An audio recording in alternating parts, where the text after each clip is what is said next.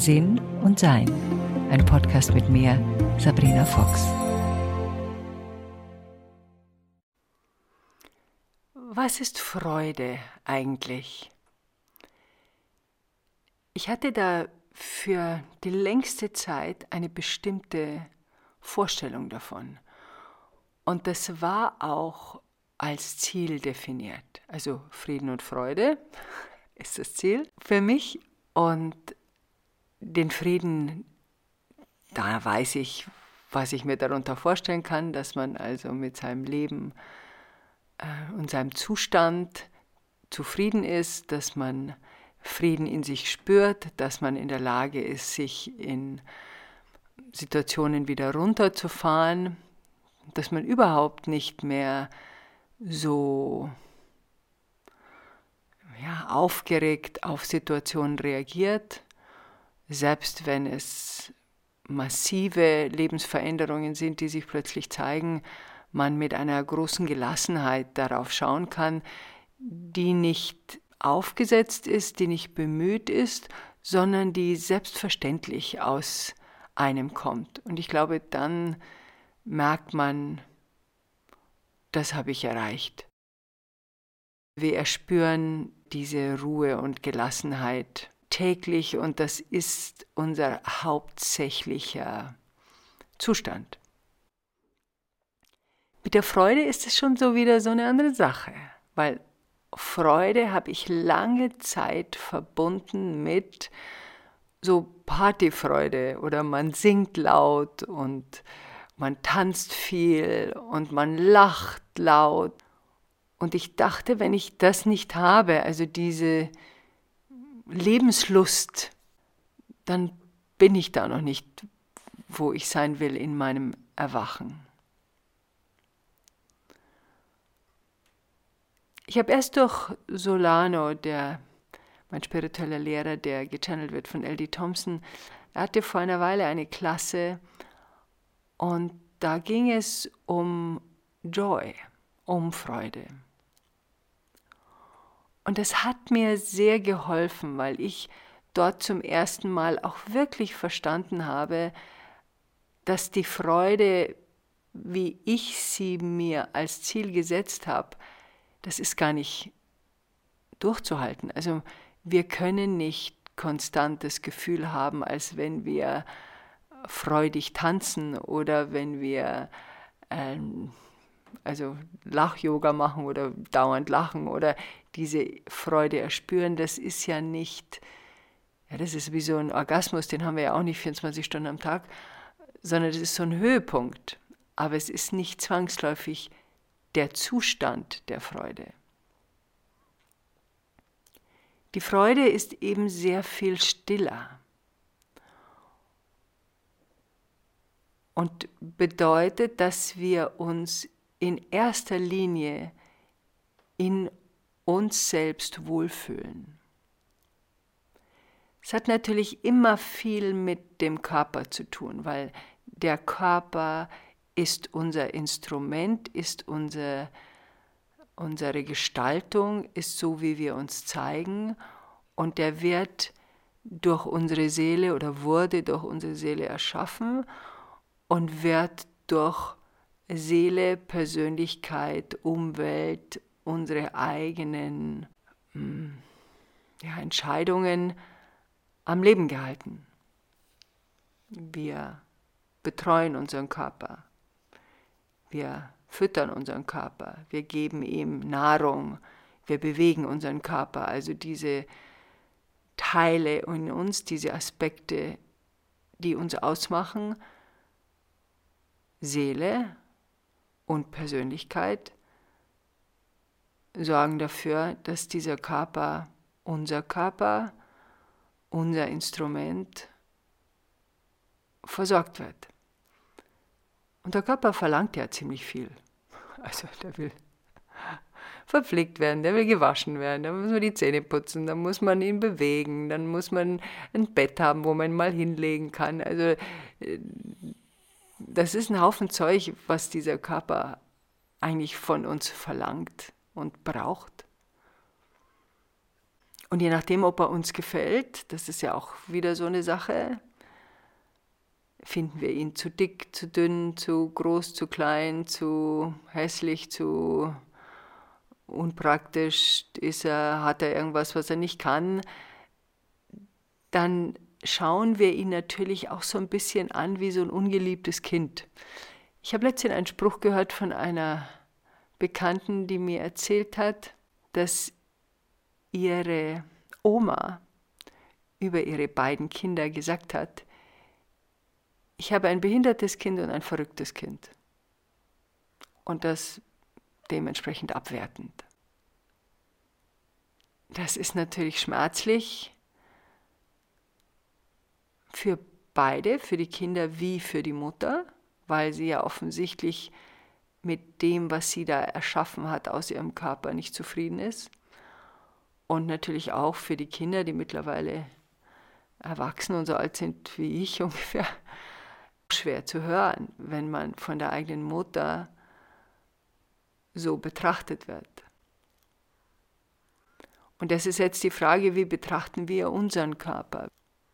Wird er von uns betrachtet als behindert oder verrückt, also unpraktisch, macht nicht, was wir wollen. Da entsteht natürlich auch in uns so eine Abwehr zu dem, was uns eigentlich ein Zuhause sein soll in diesem Leben. Den Körper zu lieben, ihn zu schätzen, ist also eine Grundvoraussetzung für Freude. Das heißt jetzt nicht, dass der Körper uns nicht mal wehtun darf oder dass wir nicht mal Herausforderungen haben dürfen. Das hatte er nun mal, das passiert eben, weil durch häufig durch Krankheit wir auch erst wacher werden, erkennen, was es braucht, notwendige Veränderungen endlich angehen und uns auch mehr um unseren Körper kümmern. Das heißt aber nicht, dass ich ihn dann nicht liebe. Das ist ja vergleichbar, wenn wir bei diesem Kindervergleich bleiben. Ich liebe mein Kind, solange es gesund ist, und in dem Moment, wo es krank ist, liebe ich es dann nicht mehr. Also das käme uns überhaupt nicht in den Sinn. Mit unserem Körper machen wir das aber dauernd. Oder sagen wir so, viele von uns machen das häufig dass er dann beschimpft wird oder schlecht behandelt wird oder nicht geschätzt wird. Und dieses Abwehrsystem, das wir ja innerlich aufbauen, bedeutet ja, dass wir energetisch Abwehr in unseren eigenen Körper schicken. Ich mag dich nicht. Stellen wir uns vor, wir würden mit jemandem zusammenleben, der uns jeden Morgen beim Aufwachen sagt, ich mag dich nicht. Also ich weiß nicht, ob wir da gerne wohnen würden oder ob wir da bleiben würden überhaupt, wenn wir das immer zu hören kriegen. Also gelingt es uns, in unserem Körper uns wohl zu fühlen. Es hat bei mir viele, viele Jahre gedauert, bis ich in diesen Zustand gekommen bin eben weil ich meinem Körper auch dauernd gesagt habe, ich mag dich nicht, du gefällst mir nicht. Ich hätte gern einen anderen Körper, ich hätte gern den da drüben, der ist schöner und netter und sowas wollte ich eigentlich immer haben. Ich wollte immer wie Audrey Hepburn aussehen. Ich schaue nicht wie Audrey Hepburn aus. Ich werde auch in 100 Jahren nicht wie, da wird es noch schlimmer, garantiert nicht wie Audrey Hepburn aussehen. Und das ist natürlich erledigt mittlerweile dieses Hin und Her, mich meinem Körper anzunähern und der dann finalen Annäherung hat mir etwas geschenkt, nämlich Freude. Und eben nicht diese laute Freude, von der ich dachte, dass das Freude ist, sondern dieses Wohlfühlen im eigenen Sein. Und das ist eine Entscheidung, die wir selber treffen. Das beginnt mit dem Wohlfühlen in unserem Leben, in dem wir uns umschauen, wo fühlen wir uns wohl, wo fühlen wir uns nicht wohl. Und dann auch die Entscheidungen treffen, die es braucht, um zu einem Wohlfühlen zu kommen.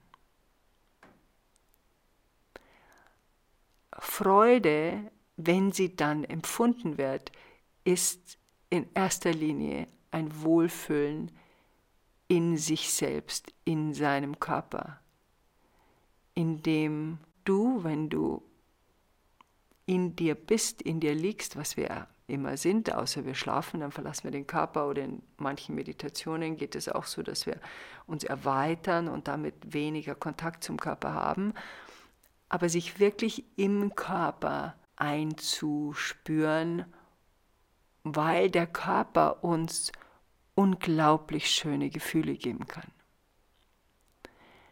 Meine Meditationen, die früher so waren, dass ich mich zwingen musste, mir die 20 Minuten damals zu nehmen, um mein Gehirn etwas in Stille zu kriegen, hatten am Anfang wenig mit dem Wohlfühlen mit meinem Körper zu tun. Mein Gehirn war einfach zu laut.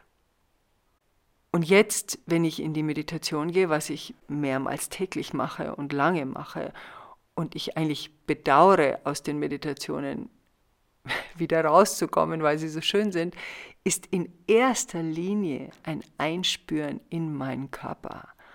Und der fühlt sich wirklich toll an. Ich erspüre dieses Schwingen in mir, dieses leichte Sein in mir, mein Körper bringt mir, ja, wie soll ich das sagen, ein tiefes Gefühl des Wohlfühlens. Und diese Dankbarkeit, die ich für diesen Körper habe, der mir dauernd diese Geschenke des Wohlfühlens bringt, das ist einfach eine große Freude, wo wir wieder bei der Freude wären. Die Freude ist stiller, als ich es gedacht habe. Dadurch, dass sie stiller ist und eben nicht dieses orgasmische Highlight, wenn wir jetzt mal das so nennen wollen, wir das als Freude betrachten, ist es auch sehr viel länger auszudehnen, weil diese stille Freude natürlich sehr viel ja, länger halten kann als so ein Juchzen. Das hält halt nur eine bestimmte Weile und geht eben nicht 14 wache Stunden, 16 wache Stunden, 18 wache Stunden am Tag. Wenn du das nicht erspürst in deinem Körper, wie kannst du da hinkommen? Das Erste ist wirklich, sich selbst zu umarmen und den Körper wahrzunehmen als dein Kind. Es ist deine Schöpfung.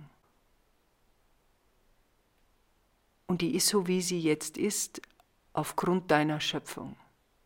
Und klar gibt es Außenwahrnehmungen. Klar kann ich jetzt von einem Auto überfahren werden und liege im Krankenhaus, dann sage ich mir, nee, das ist nicht ganz wahr, sondern das Auto hat meinen Körper in diesen Zustand gebracht. Ja, das stimmt natürlich. Trotz allem ist der Zustand deines Körpers, die Heilung deines Körpers, das, was dein Körper von dir verlangt und erwartet, deine Aufgabe. Also wenn unser Kind irgendwo verletzt ist, gehen wir hin als Eltern, um uns darum zu kümmern, dass dieses Kind wieder gesund wird. Also wir tun Pflaster drauf, wir bringen es zum Arzt, wir lassen die Wunde nähen, wir versorgen das Kind, wir halten es im Arm, wir singen ihm etwas vor.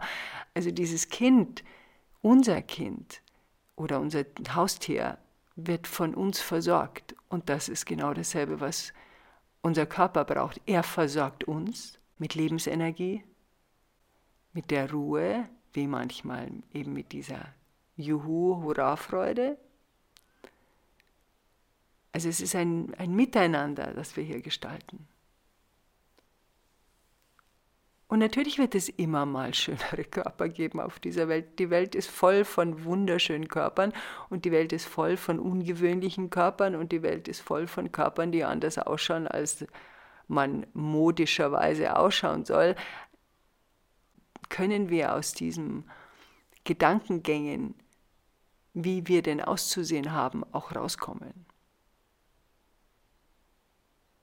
Weil wir dann in diesen Zustand der inneren Freude nicht gehen können, weil wir mit diesen Äußerlichkeiten so beschäftigt sind.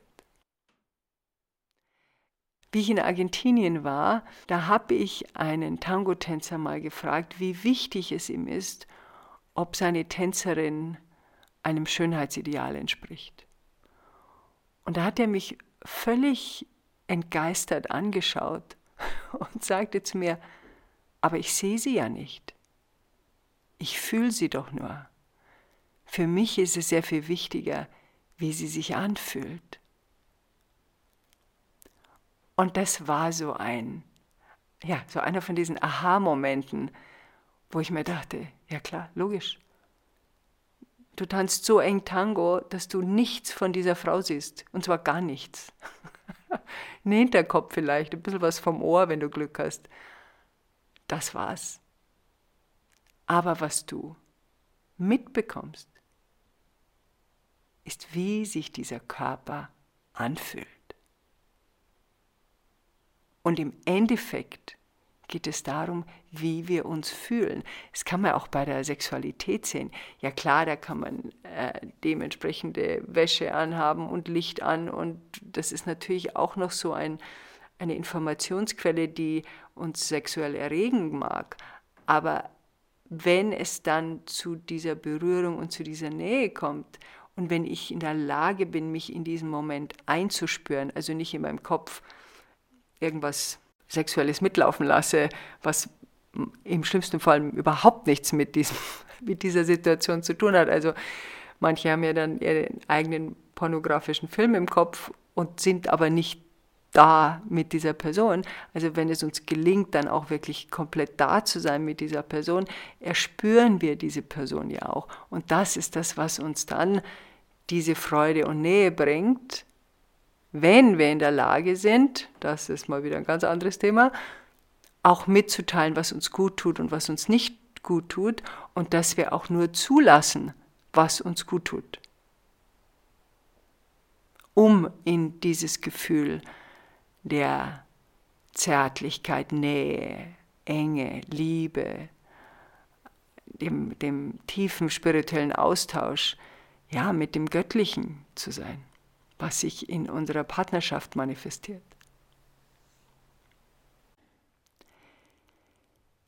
Obwohl ich viel über den Körper rede und das Wohlgefühl im Körper liegt, gibt es natürlich noch einen tieferen Aspekt des Wohlfühlens und das ist die Erkenntnis, dass wir eben nicht nur Körper sind. Wir sind in diesem Zeitraum den wir hier auf der Erde so haben, in diesem Körper, den wir uns erschaffen haben, unendlich. Und das, was am Ende übrig bleibt, wenn wir diesen Körper verlassen, ist immer noch unser unendliches Sein, wir als Seele. Nur während wir diesen wunderbaren Planeten besuchen, ist es schon ganz praktisch, wenn wir uns auch in unserem Körper wohlfühlen. Freude. Wie oft haben wir sie? Mal ein bisschen. Das ist schon gut. Selbst wenn wir nur für eine Minute am Tag die Wahrnehmung haben, ah, jetzt fühle ich mich gerade wohl in meinem Sein.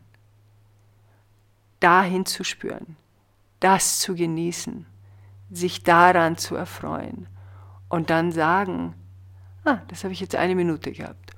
Offensichtlich bin ich dazu in der Lage, das eine Minute zu erschaffen. Und wenn ich das eine Minute erschaffen kann, dann kann ich das auch fünf Minuten erschaffen, dann kann ich das auch 20 Minuten erschaffen, dann kann ich das auch eine Stunde erschaffen und dann kann ich es durch meinen Tag erschaffen. Das geht meistens nicht von heute auf morgen, schlichtweg der Tatsache geschuldet, dass wir Gewohnheiten haben und die müssen wir uns erst abgewöhnen, um neue uns anzugewöhnen. Aber wir sind in der Lage dazu.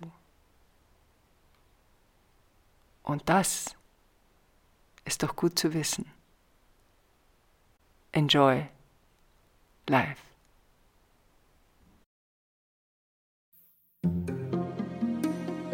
Weitere Informationen über Sabrina, ihre Bücher und Online-Kurse findest du auf sabrinafox.com und sinnsucher.de.